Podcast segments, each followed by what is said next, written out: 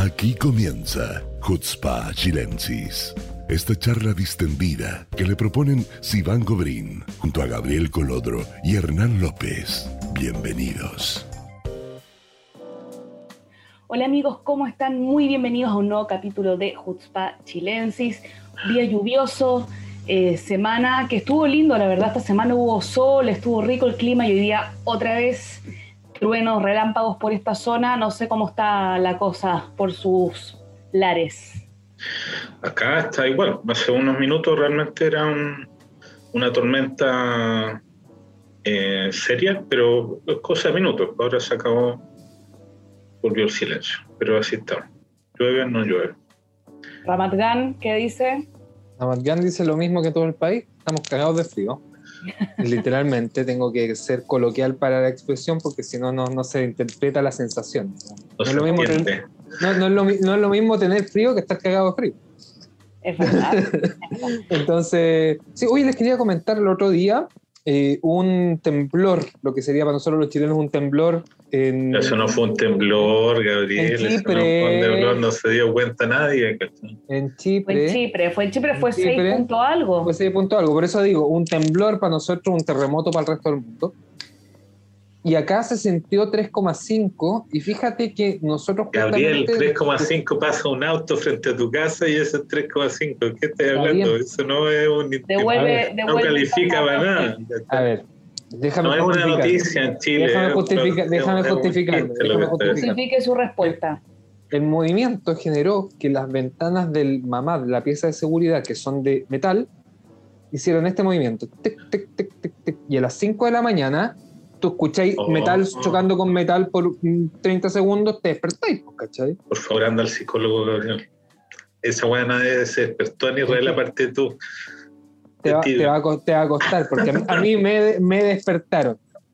Me despertaron, tengo que ser sincero, a mí me despertaron, así que esa, esa declaración te va a costar. De ahí te van a Yo no sentí nada, de nada, de nada. Ah, pues Pero fue raro. Es primera vez que siento algo así, pero obviamente muy suavecito, pero siento algo así en Israel, o sea, desde el terremoto del 2010 creo que no sentí.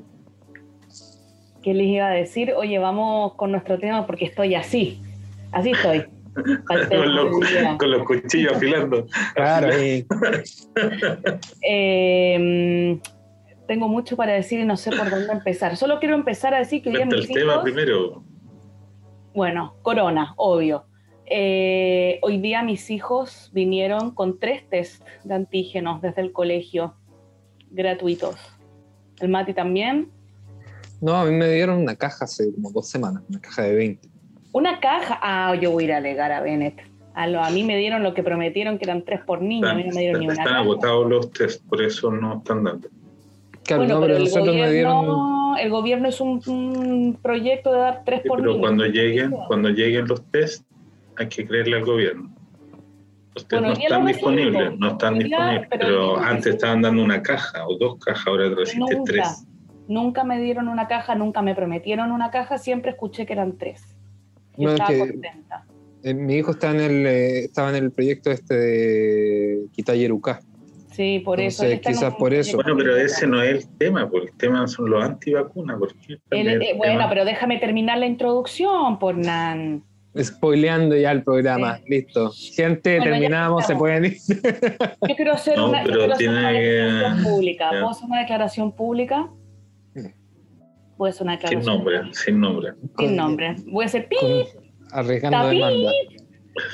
Puedo decir pip. Mira, si ya no nos han demandado hasta ahora. no, yo quiero decir algo, ¿ya?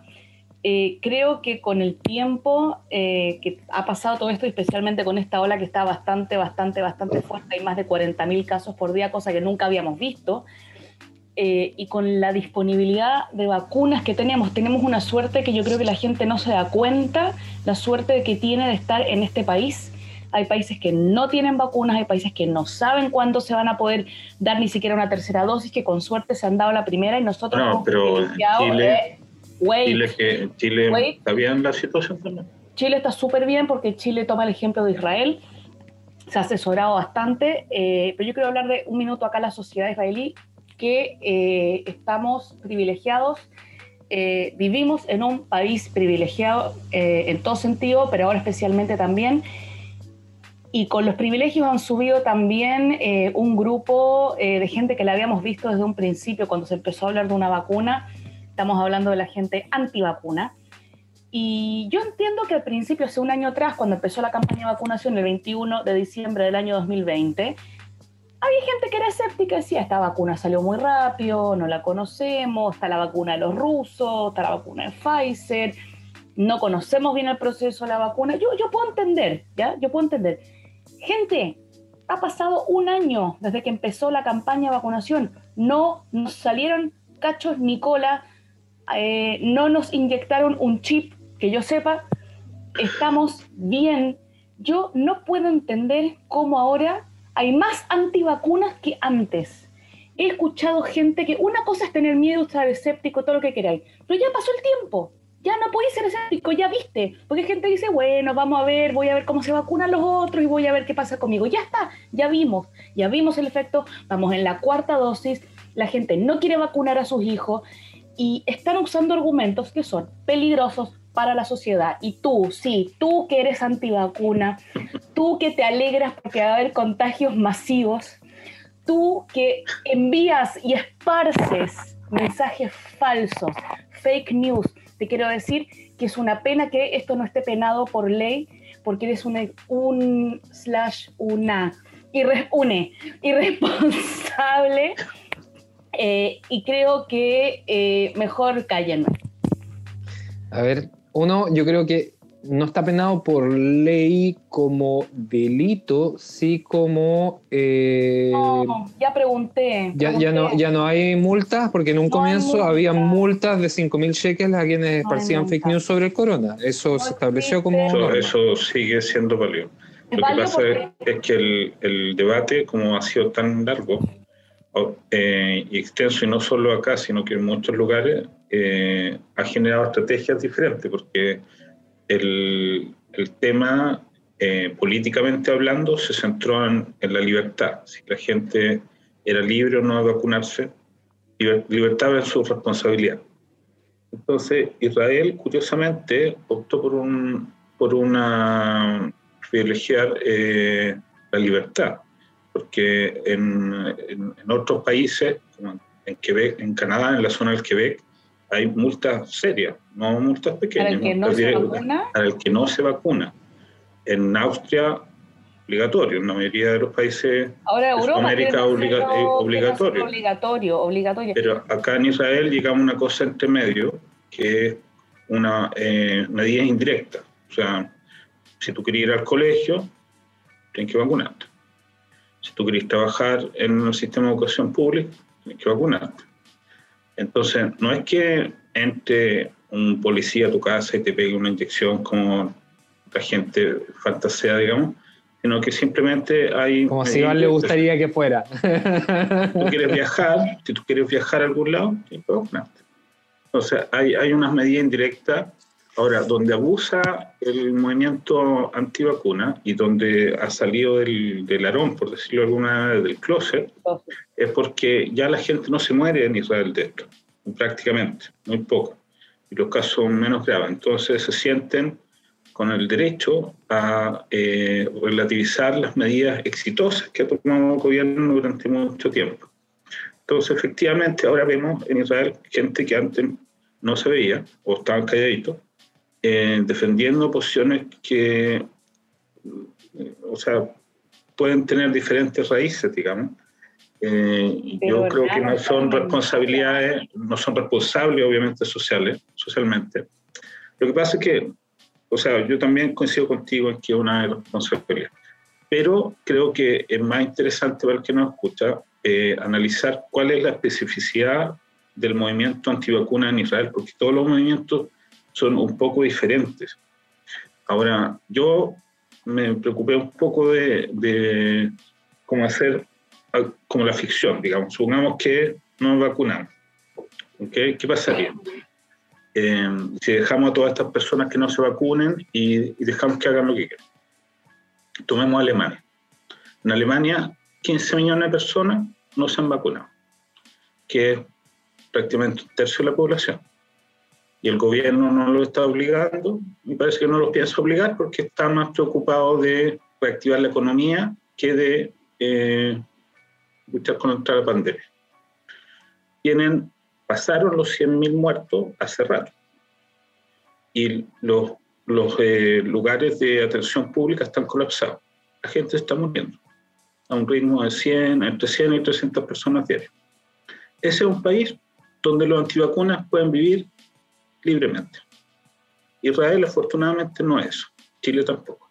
No sé los otros televidentes, en Argentina creo que es menos positiva el resumen, pero en los países, Alemania puede ser un, ejemplo, un buen ejemplo de lo que pasa en un país donde los antivacunas crecen.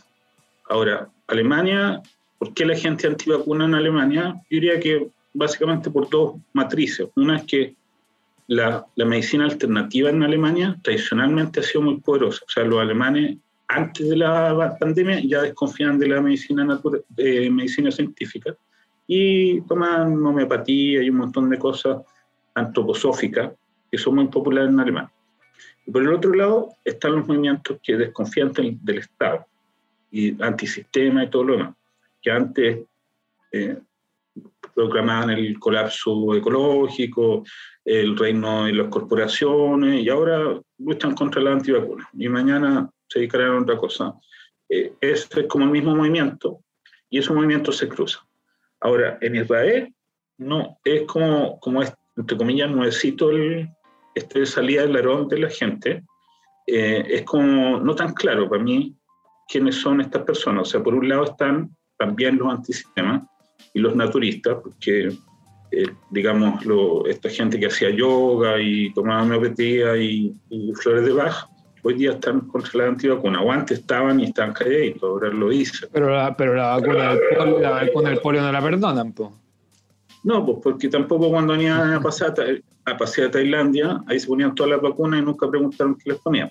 Pero, y, la, y, la pastilla, y, la, pastillita del SD o el MD, ¿cachai? Del laboratorio trucho de, que entró en, en, en, el estómago un camello Israel, a ese no le hacen asco tampoco. Claro, pero eh, digamos, es, es un, un, grupo. El, el, otro grupo es el grupo anti, eh, conspirativo antisistema. Digamos, estos que dicen que hay un, las farmacéuticas están ganando plata con que, que, un poco, que es un poco derivado de los, de, de los, de los gringos, digamos como es como la vertiente israelí gringa eh, que cree en esa, en esa explicación. Y la otra es la de los religiosos, porque también los, los religiosos en todos los países han tenido índices más altos de, de contagio y de muerte. Yo tengo otro Por, grupo. ¿Cuál? el grupo de las personas y que he hablado con gente, ¿ya? Pero eso yo creo que va más de la ignorancia a, a, a un tema tan agresivo de gente que se sintió muy mal después de ponerse una dosis y después no quiso ponerse más. ¿Y cómo los calificamos los hipersensibles? Los, hiper... no, no, los millennials. Estuve, los, no, pero yo estuve hablando con una vecina mía, mm. ¿ya? Que al parecer, es que en verdad tú no puedes saber si la vacuna provocó tu malestar o no, pero al parecer después de que se puso la primera dosis hace un año atrás, algo tuvo en el corazón. Entonces ella lo relacionó, y una galla joven, ya desde de nuestra edad, no tuya, Hernán, de mi edad, y de Gabriel. En oh, fin. Oh. era para devolverte la de antes, era para devolverte la de antes, te la debía. Eh, Pero te pinta. Hablando en serio. Eh, ella me decía, ella me decía que, que se sintió muy mal y que ella está segura que la vacuna le dio este problema al corazón y que no se quiso volver a poner otras dosis y ella está liderando un grupo acá en Farsaba que va todos los días a la puerta de la iría de la municipalidad y, y, y, gritan y están con carteles en contra del Taviarog, digamos, diciendo que es discriminativo, que ellos no lo tienen porque, no, porque la vacuna les hizo mal, entonces que ellos tampoco tienen derecho a hacer cosas, pero tampoco sabes si la vacuna fue lo que le provocó ese problema al corazón a ella no. Puede ser que sí, como puede ser que no, pero también está este subgrupo de gente eh, que tiene susto. Creo que, Gabriel, tú me contaste a alguien de tu oficina también que se puso una dosis y después le dio susto ponerse sí, la otra. Sí, después le dio miedo ponerse hay, la otra. Hay mucha gente hay, así. hay, gente, hay gente así, sí, hay gente así. Y sabéis que eso, eso yo lo considero quizás no justificable, pero sí más entendible. O sea, sí. tú puedes llegar a entender a alguien que realmente es, o sea, tuvo un problema cardíaco que es algo que, que tú dices, bueno, puede afectar, puede poner en riesgo mi vida, Claro. y, eh, a- a- en ese punto tú puedes llegar a entender, ¿no? Quizás no justificar, quizás, qué sé yo, o sea, hay, es necesario un apoyo estatal respecto al tema, digamos, de la Cupat Jolim, digamos, de la, del Ministerio Del de Salud seguro. para apoyar a esta gente que ha tenido problemas con las primeras dosis, para ver si es que realmente tienen problemas con eso o, o- o- o es paranoia. Pero entre esa gente y la gente que vive de conspiración, digamos, plantea el tema como una distinto. Yo solo, conspiración. quería, yo solo quería agregarlo como otro subgrupo nomás que existen. Pero nosotros estamos acá para hablar de aquellos que son Vamos a los conspiranoicos. conspiranoicos. Vamos a los a conspiranoicos. conspiranoicos, los que te meten Ah. información en el WhatsApp, en los grupos de papás y te dicen el 90% de los enfermos graves en este país están vacunados. Me parece que leíste el gráfico al revés. Claro, eso es mentira en todos lados, es, es mentira. Eso es muy A mí me lo- tiraron- como argumento el A, otro a mí, día. a mí- a mí no me la tiraron así, también tuve una discusión en el grupo de papás del colegio, porque ahí es el, el centro de, es como el, el caldo de cultivo de, de todas las, ¿cómo se llama? De todos los debates públicos posibles. O sea, ahí en periodo de elecciones muchos se van, muchos, digamos, hay, hay, altercados, siempre, el siempre pasan WhatsApp de cosas. los papás. Sí, Sí, pues ahí es, es como, es como el, don- el- el- es como el psicólogo. La gente se va a desahogar ahí. Pero bueno, Claro. el tema es que a mí no me sacaron lo- los números, yo saqué los números. Porque ahí yo también me puse militante, me aburrí de la cuestión, porque al final pasa que, me imagino que a ti, Iván, te pasa lo mismo, que eh, la gente antivacuna se siente con la libertad de expresar libremente cualquier estupidez. Y uno al final que, que, digamos, no, no es un... El, el movimiento pro vacuna no es parte de eh, mi ceder ideológico diario, digamos, no estoy todo el día pensando en cómo voy a ser un activista pro vacuna. Pero, Yo sí, todo el día. pero llega un punto donde tú dices, ¿hablo o no hablo? Claro. ¿Respondo o no res- me meto o no me meto? la cabeza o no, sí. Y bueno, decidí calentarme la cabeza y decidí meterme. O sea, los números no mienten. La, mayor cantidad de contagiados en el país son gente no vacunada. Y así ha sido en cada ola de la pandemia. ¿Y la respuesta cuál es? Eso no es exacto, se lo me, se lo me tuya. ¿Qué, qué no es exacto? Son números. dashboard del, del Ministerio. ¿Cachai? O sea, no, no hay opción de que me digas que algo no es exacto cuando tienes porcentaje y números y cantidad y pacientes y edades y cantidad de vacunas. O sea, es exacto, es una ciencia exacta. Más vacunas, menos gente vacunada A mí, me- en a mí me la- tiraron el en- otro día, a mí me tiraron el otro día, ¿cómo puede ser que si está el 80% de la población vacunado, por qué hay más contagios que la otra vez, que cuando había menos gente vacuna? Que hay variantes, ¿cachai? O sea, el, O sea- Omicron, se de- el Omicron se denominó como la variante más contagiosa de la historia. Lo que pasa es que hay, hay dos cosas que se cruzan, tres cosas que se cruzan en mi opinión. Uno es el rol de los medios o de las redes sociales que no han tenido éxito en imponer la verdad sobre las fake news. Suponiendo que en algún momento quisieron imponer la verdad sobre las fake news, pero ese es un, un, un asunto. Segundo, el gobierno, que si bien es cierto, lo ha hecho bien en un 90%, yo creo que en determinados momentos cometió el error de crear expectativas como de que esto se iba a terminar. Con la tercera, la gente dijo, ya estoy listo, Claro. esto no necesito más. Pero no es así, o sea, y no, no, no, no fueron suficientemente claros en, en, en poner en la cabeza de las personas la idea de que esto es una situación permanente. O sea, de que el, el uso de mascarillas, el- las precauciones sanitarias son de ahora en adelante una cosa permanente. No, Eso, el manejo comunicacional, el, ma- el manejo comunicacional del cambio de estrategia también no ha sido correcto, creo yo. No fue, no Creo fue que- adecuado, no fue adecuado. Y lo último, que yo creo que sí el gobierno israelí fue eh, pionero en el mundo nuevamente, en, el- en el entender que la responsabilidad es también del ciudadano, porque siempre se, eh, en todos los países eh, se pide que el Estado resuelva el problema de la pandemia. Claro. Pero Israel entendió, antes que otros, de que acá el rol de las personas individualmente es tan importante como el rol del Estado. Entonces, esta cuestión tan polémica de que a la gente se les pasó los test para que te lo hagáis en la casa, que la otra vez iban a reír de eso, es un salto súper importante porque es decirle a la gente, mira, ¿saben qué? En el control de la pandemia, cada uno es importante. Y esta cuestión va a resultar sí y solo sí, cada uno toma una responsabilidad. Entonces, en ese concepto, el, el, actuar de los grupos antivacunas es súper caga onda, porque te desarma todo el sistema. ¿cachai? Te complota con la noción de responsabilidad. O sea, si viene alguien y entra al lugar de trabajo tuyo sin mascarilla, es que se está cagando en la salud de todos y en, en, la inversión de millones de dólares del gobierno, porque la gente viva mejor y porque la economía no pare. De hecho, yo tuve un incidente ayer en mi trabajo, tuve que echar a una persona porque se negó a ponerse... ¿Adentro del Macole? Claro, se negó a ponerse, eh, o sea, un trabajador. tuve que echar, porque no puede ser. Entonces, ahí, ahí, ahí, claro, me decían, te voy a mandar. Yo en realidad no sé si me puede mandar, pero luché Demándame, demándame. No, no, son, las normas, son las normas de salud.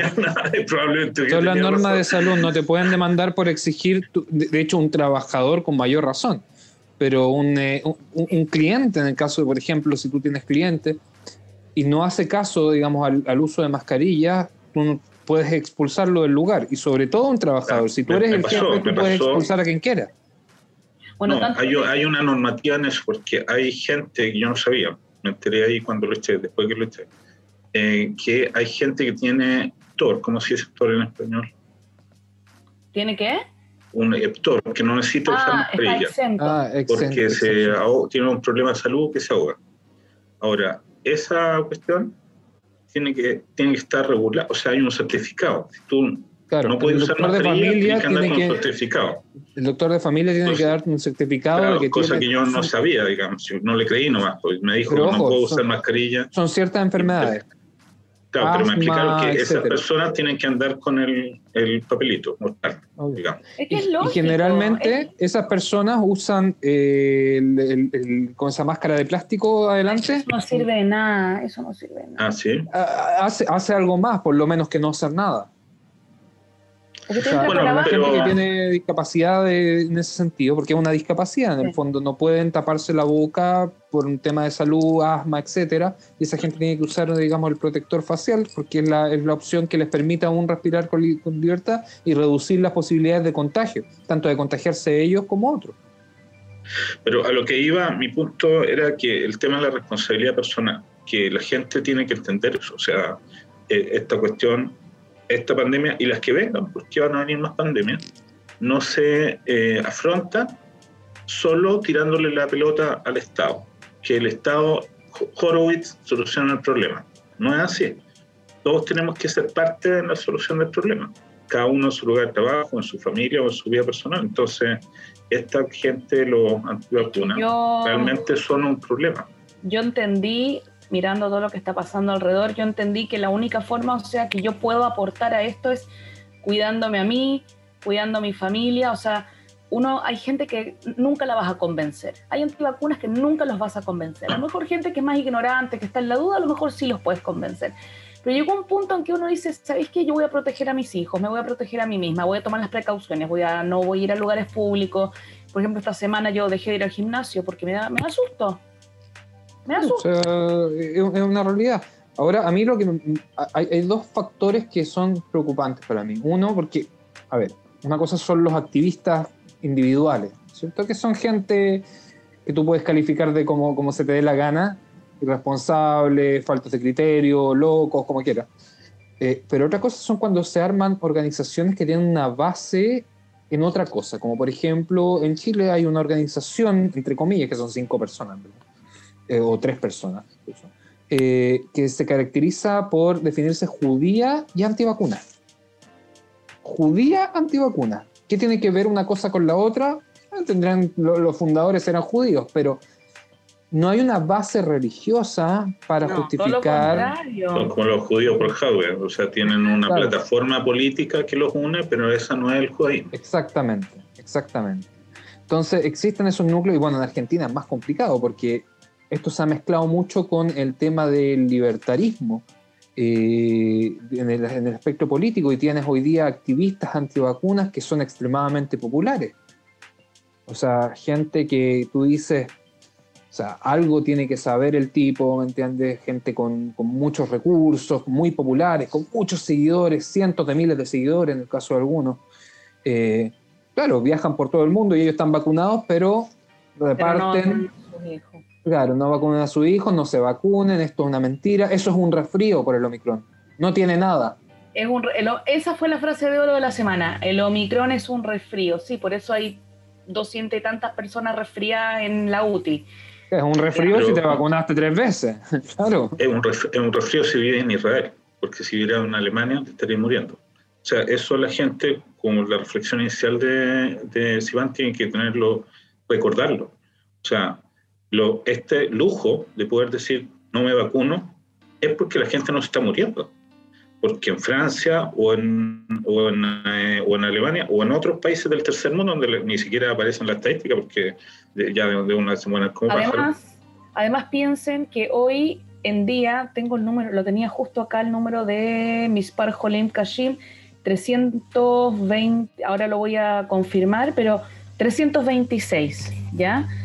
Eh, no, perdón, perdón, 306, con 40.000 casos por día, 306 en estado grave, es muy poco, muy, muy poco. Entonces la gente se relaja, pero se les olvida que es muy poco por cómo se ha manejado el tema también. ¿Sabes que yo estaba sacando ese promedio el otro día, así como por ejercicio, porque es como súper difícil medirlo, ¿ah? Porque los números activos los tienes dos cifras activas solamente, que son la cantidad de enfermos y la cantidad de, de enfermos graves, digamos, hospitalizados. Son las dos cifras grandes que van variando en países como, si, si, tú sacas un porcentaje entre esas dos cifras, digamos como para sacar un número por diversión, mira, mira con lo un que promedio, no un porcentaje. promedio de esas dos cosas. No, no, pero si tú sacas el porcentaje, por ejemplo, de enfermos graves dentro de los, del número de contagiados nuevos más alto, eh, por ejemplo, hice el de Israel hace una semana y me daba un 1,6%. Si haces el mismo día haciendo el de Inglaterra, te daba 16% es impresionante. Pero mira, yo quiero ser como más drástico todavía, porque nosotros hablamos de países del primer mundo. ¿Y en los países del tercer mundo?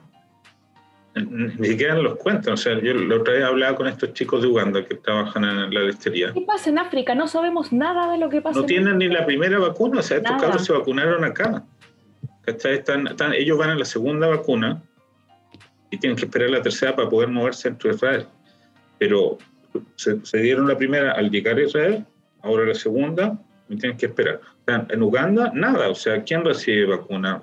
Una porción muy pequeña, funcionario del gobierno, funcionario del programa del COVAX, ¿no? De la organización. claro, claro, y los demás que lo ayude alguien, porque no... nosotros acá tenemos el remedio también de Pfizer, no sé si... Ah, por eso, o sea, nosotros tenemos la discusión de los países desarrollados obviamente en Uganda nunca nadie se preocupó si la, gente, las estadísticas de malaria o de dengue o de todas las 20.000 pandemias que tienen hace mucho tiempo, la gente se muere en Nadie, nadie, eh, nadie hace issue en la, en la, opinión pública por eso, que es una cosa horrible, pero que esa es la realidad.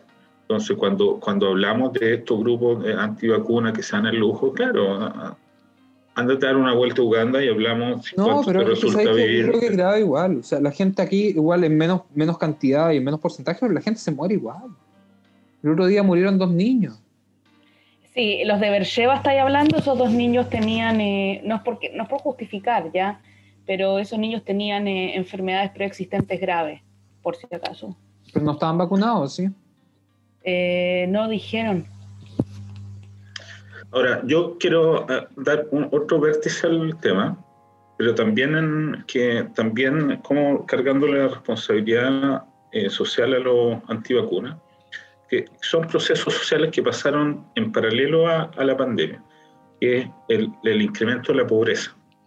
En países como Chile o Israel, donde hay mucha desigualdad, se dio un efecto eh, que agrava tendencia. O sea, Israel y Chile son hoy día países más desiguales de lo que eran antes de la pandemia, porque los pobres se empobrecieron más y los ricos se enriquecieron más, porque los ricos fueron capaces de aprovechar las oportunidades que daba el, el mercado, digamos, o sea, movieron, no sé, la gente no pudo pagar su, su casa porque no tenía trabajo, entonces las casas bajaron de precio y la gente que tenía plata se liquidó y compró casa.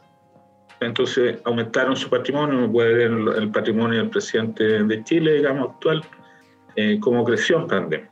Entonces la gente que, eh, eh, que, tenía dinero, tanto en Israel como en Chile, hoy ya tiene más dinero después de la pandemia. Y los pobres son más pobres. Ahora, eso, si tú no lo controlas de alguna manera, el, como está haciendo el, gobierno, la tendencia va a ser igual. La gente va a ser más pobre y los ricos más ricos. Entonces, si tú soy antivacuna, pégatela al cachofazo que lo que estás promoviendo es eso. O sea, no, no, es solo un tema de vacunas, todas las cosas están vinculadas unas con otras. Tiene que ver la parte social, la parte económica. O sea, este año Tel Aviv salió como la ciudad más cara del mundo. Totalmente. ¿Y eso por qué? Porque hay gente que se está aprovechando de esta situación, no porque la gente, el millón de, desempleados hayan encontrado todo empleo, o sea, del millón solamente 300 mil volvieron a encontrar empleo, o sea, hay 700 mil personas que tenían trabajo antes de la pandemia y que hoy día no lo tienen aún. Hay un tema también del turismo. El turismo ha sido. Hay mucha gente que trabaja en turismo, una de las áreas. Alrededor del turismo, claro. Se acabó el turismo, no hay turismo. Bueno, ahora se supone que desde que pueden empezar a entrar eh, turistas debería reactivarse, pero se va a demorar. No, pero de todas formas, o sea, la gente, incluso la gente que tiene la capacidad de viajar, o sea, tiene resguardo de no viajar. O sea, nadie viaja. Claro. O sea, tú viajaste en pandemia. Pero era diferente, porque cuando yo fui, en mi viaje, fui a un país donde estaba todo muy bien nosotros estábamos bien acá y después... Está bien, pero no fuiste relajada. No fuiste así como... el día te bajaste del avión y tenían cerrado todavía. No, a, las dos semanas en entraron Sí, pues tal cosas. Tenían Tú te atreviste, porque tú, y tomaste todo el, estrés y la responsabilidad que conlleva viajar y qué sé yo, pero así como tú te atreviste, otros 10 no se atrevieron. Ese es mi punto. Entonces, los números de, para restablecer el mercado de turismo o sea, años. Aquí estamos hablando de años, un proceso de años de reestructuración, de... No, piensa que en Israel de qué vive el turismo acá, de los grupos más que nada que vienen. No solamente eh, los grupos de gente judía como Taglito, los viajes de estudio, lo que sea, sino que la gente de grupos no judíos, que en general son gente evangélica, por ejemplo, que viene de, de Sudamérica. ¿Quién va a venir ahora a hacer esos viajes acá? Nadie en su momento yo me acuerdo que paseaba, estabas caminando por Jerusalén y veías grupos de coreanos, grupos de chinos, grupos... No hay nadie. Nadie. Nadie, no hay nadie. Eh, yo tengo otro tema, si ya quieren ir cerrando este. Eh, no, quería comentarles una serie que vi, a ver qué opinan. ¿Querías comentar? Espérate, terminamos el tema con los antivacunas. Tú, antivacuna. Vacuna, cállate. Vacúnate cállate. No, que se calle. yo, creo, que para los que a esta altura yo creo que ya la mayoría de la gente vio eh, Don't Look Up, no mires arriba. Eh, sí, pero fue heavy, porque se, retrata impresionante. El, el, nivel de estupidez de la gente puede llegar a esos niveles de ficción. Eh, o sea, la verdad es que es verdad, es súper comparable. O sea. Qué angustia, qué angustia esta película. En fin. Eh, no sé millones de dólares por dejar caer un meteorito en la costa, no sé, lo pensaría. y justo tiene que ser en Chile. Eh, ¿Esa era la serie que esa era tu no, No, yo quiero comentar otra serie. No sé si ustedes vieron La chica de Oslo. Ah, yo la vi. ¿La viste? La vi, la vi. Puedo decir, no quiero hacer spoiler para la gente que todavía no la ha visto, eh, entonces no lo digo y lo dejo para la próxima, que Gabriel la vea. Dilo nomás, dilo, si te lo tenía Bueno, voy a hacer un pequeño preludio para sin spoilers, ¿ya? Eh, se basa en el secuestro de unos jóvenes que estaban en el Sinai, dos israelíes, una chica eh, de Noruega, cuya mamá estuvo en las discusiones de Oslo el año 93 y, es, eh, y son eh, secuestrados por el ISIS. ¿Y qué es lo que hace por parte del gobierno de Noruega? ¿Qué es lo que hace la madre? ¿Qué es lo que hace Israel? Eh, hay una figura del ministro de, Defensa también. ¿Y qué hacen los árabes? También ¿Qué hacen los árabes también? ¿Qué es lo que hacen los terroristas? Que no voy a definir quiénes eran. Horrible la serie. Ah. Horrible la encontré. Estoy de acuerdo, estoy de acuerdo. ¿No estáis de acuerdo? ¿No la encontraste falsa, falsa, sobreactuada, falso, falso, falso? Como diría profesor Salomón. Lo que pasa es que, el, claro, el, la trama en sí misma es como media rebuscada. Eh, pero yo creo que, que, que, se ven ciertos detalles, por ejemplo, los vínculos entre los grupos terroristas, cómo, ellos, cómo ellos funcionan, la lógica del, del secuestro. Como esto de pasarse un, un, secuestrado de uno a otro, de competir, de luchar entre, de luchar de ellos, de usar los rehenes para negociar con el gobierno de Israel o con otro gobierno internacional, cómo funcionan los otros gobiernos internacionales respecto al, hay punto, o sea, sí es cierto que hay, hay, elementos del argumento que son medio pajerones. Parece eh, teleserie turca la cuestión. tiene como rasgo así más de teleserie que de serie. Pero es que, yo no es que uno se imagina fauda, po. Es que cuál es el, cómo empieza la serie, te muestran a Clinton, a Arafat, a ¿cómo se llama? Se me fue el nombre, eh, a, ah, Clinton, Arafat y Eso no la he visto, me estoy, estoy comiendo spoiler con cucharón ahora sí. En Oslo, en, Oslo, las imágenes reales. Ah. Rabin. Rabin, gracias, se me había ido la, la Ah, yo le puse Barak. Le Barak le tiraste tú. Y, y, como que te emociona. Como que decís, wow, van a usar todo el contexto. Y está mal usado, po. Ya anda a verla, Gabriel, y después nos contáis.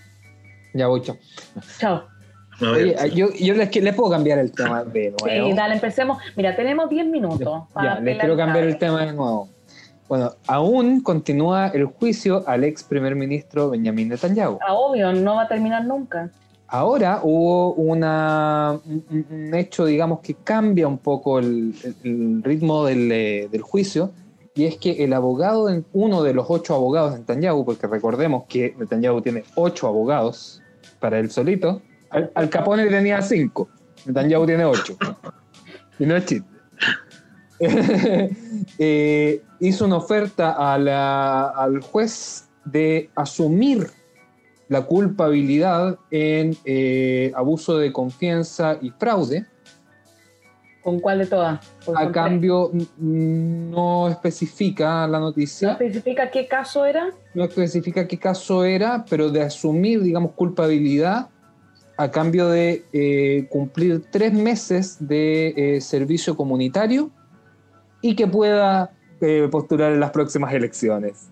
¿Haciendo qué? Servicio es que, te das, es que te das cuenta el nivel de lo burdo en lo que quieren convertir la política israelí, donde alguien no puede cometer...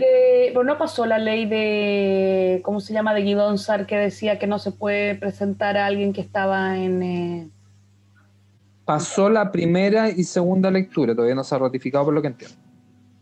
Sí, yo tampoco escuché que haya pasado finalmente entra en proceso, pues son leyes que son complejas. Tienen que aplicar, si tienen que estudiar, si tienen que ser pero cuando ya pasan la primera y segunda lectura es muy es cosa de tiempo para que se lleguen a aplicar. Sí, sí, eso eh, Pero, o sea, eh, a, mí lo que me llama la atención es que estamos hablando de un primer ministro de Israel que es admirado y votado por mucha gente y está dispuesto a pisotear eh, todo, toda la lucha anticorrupción por seguir por intentar volver al poder, está dispuesto a hacer trabajo comunitario como un delincuente, cumpliendo, digamos, asumiendo haber cometido un crimen. No, no, es que es diferente. Cuando te dan, cuando te dan trabajo social es porque es una falta, no porque es un crimen. ¿Cachai? hay, como una diferencia sutil. corrupción, la corrupción no, es, criminal. La no, corrupción? No, pues, porque eh, si te dan trabajo social que no soy un criminal peligroso para la sociedad. No, pues no eres peligroso para la sociedad, pero porque tenés que, entiendo- te cometiste un error y tenés que aprender de tu falta haciendo trabajo social. Esa es como la idea. Ya, Gabriel anda a hacerle el queque a Yair. No le, hago- no le estoy haciendo el queque a nadie. Lo, lo que sí estoy diciendo es que me parece una falta de respeto a toda la sociedad israelí y a todos sus votantes querer, digamos, asumir fraude al fisco prácticamente y asumir ese tipo de faltas con tal de poder O volver sea, mira, yo al creo que, poder. que si volvemos a la reflexión anterior de la responsabilidad de las personas, si la gente después de eso lo vota de nuevo, o sea, que le hagan, hagan la lobotomía inmediatamente de forma gratuita, porque eh, significa que ya están aceptando que la corrupción es un hecho ad hoc de la política. ¿Algo Ahora, eh, sí, justo ahí me acordaron, y lo conecto no con la cuestión de las vacunas, que toda esta gente que hace, que en el, en el- hay una conexión como de sentido en, en los que critican a las vacunas con los que critican la política y, a los políticos. Y son las mismas personas que dicen, no, todos los políticos son así, el Estado nos roba, y después las vacunas tampoco sirven porque las traen los políticos y el Estado. Entonces ahí hay como una hay, hay como un problema de, de- en, en- en, eh, como una trampa, un hoyo negro de intelectual que cuando tú empiezas a relativizar todo, entonces todo es válido, ¿cachai? Porque si los políticos son malos y el Estado es malo y las vacunas son malas, entonces ¿quiénes? Bueno, todos son malos. Son todos malos. Son todos narcos. Son todos narcos. Bueno. Como diría, eh, ¿cómo diría? ¿Cómo? Ay, se me olvidó. El argentino este que decía, todos narcos. sí, ese mismo. Bersuit, ¿no? Eso. Inversuit, ¿qué es? Chiquillos, eh, ¿qué les puedo decir? Vacu- no, ustedes ya se vacunaron. Vacúnense, por favor. Vacúnense de nuevo. Y de nuevo, no, y yo quiero hacer un mensaje que, que- que también creo que tiene que ver con cuando uno ve noticias en redes sociales de lo que sea, ¿ya? Confirmar la fuente, no darle, no compartir cualquier cosa que nos llega. O sea, si ya la responsabilidad también está en nosotros, eh, no todos son periodistas y no todos son analistas, ni mucho menos, pero por lo menos investigar qué fue lo que te mandaron.